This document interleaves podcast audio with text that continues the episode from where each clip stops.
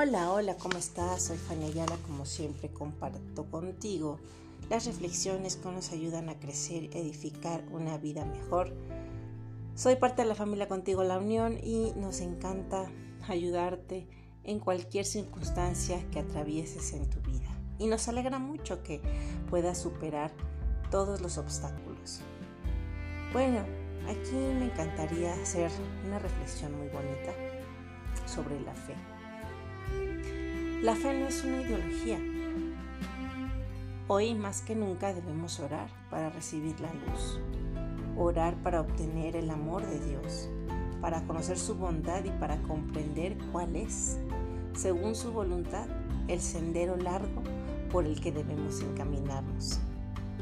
No en vano llamamos al diablo el simio de Dios, dado que su tarea sería mucho más difícil si estuvieran tentándonos hacer algo que reconociéramos a tiempo como el camino de la perdición.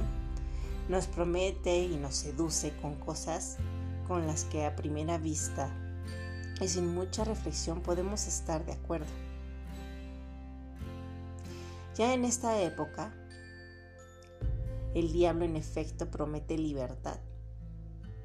Es el Señor de las mentiras y entrega esclavitud promete pan y regala hambre, promete paz y concede terror y guerras.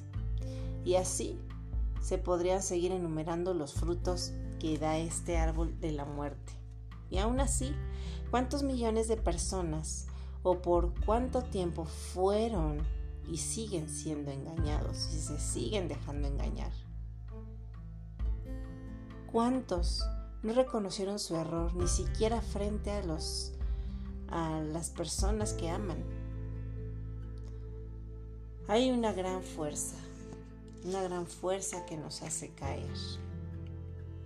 La humanidad está siendo ciega, incapaz. También ciega porque no quiere ver y le ocasiona dolor muy profundo cuando sabe que se ha equivocado pero la verdadera fe es aquella que se alimenta de la reflexión, nunca huye. Así es. Recuerdo aquel momento en el que Judas Iscariote se fue sintiéndose culpable. Él no creyó en la gran misericordia y perdón de Dios. No quiso enmendar su error y mejor fue a colgarse. Así es que si tú en algún momento de tu vida te has sentido con poca fe, que eso no es para ti, que la religión es el opio de los pueblos, etc. Pues yo hoy quiero contarte que todos tenemos una conciencia y nuestra conciencia nos indica si nuestras acciones están bien encaminadas o no. Y si existe el diablillo que está ahí seduciéndote y el angelito que te está diciendo no lo hagas. Eso a lo largo del tiempo en la historia de la iglesia, siempre a los niños en el catecismo se les da a conocer. Es verdad. Es verdad y debemos hacerle caso al angelito para que nuestra alma esté pura, esté sin mancha. Pero aunque esté así, aunque te hayas equivocado, siempre hay un buen camino que se llama el arrepentimiento, que no todos logran entender, porque yo siento que el arrepentimiento es una gracia, una gracia concedida al corazón humano para sentirse en paz nuevamente. Porque la culpa verdaderamente, vivir así, sin fe, sin orar, sin entregarnos a Dios, se siente un hueco vacío en el interior. Dios es un Padre excelente, omnipotente, omnipresente. Valora tanto nuestra libertad. Él nos, las ha dado. con el riesgo de que nos equivoquemos y que no nos vayamos al verdadero camino. Pero aún así no las da por el gran amor que nos tiene. Y a veces se hace presente en nuestras vidas para que la enmendemos. Espero que en esta vida tú encuentres ese camino bueno que Dios quiere para ti. Ese camino sincero y lleno de amor. Debemos de ser alegres y creer en Dios y tener fe en Él. Porque Él sabe nuestras necesidades. Pero a veces nosotros no las conocemos, ni conocemos las de los demás. A veces ni pensamos en ello. Hay que sonreír y con alegría vivir todos los días purificando el corazón. Es necesario. ¿Has pensado en algo así? ¿Has pensado si te has equivocado o has tenido acciones que te han llevado a lastimar o a lastimarte a ti mismo? Así es, la fe no es una cuestión solo de, de algunas personas.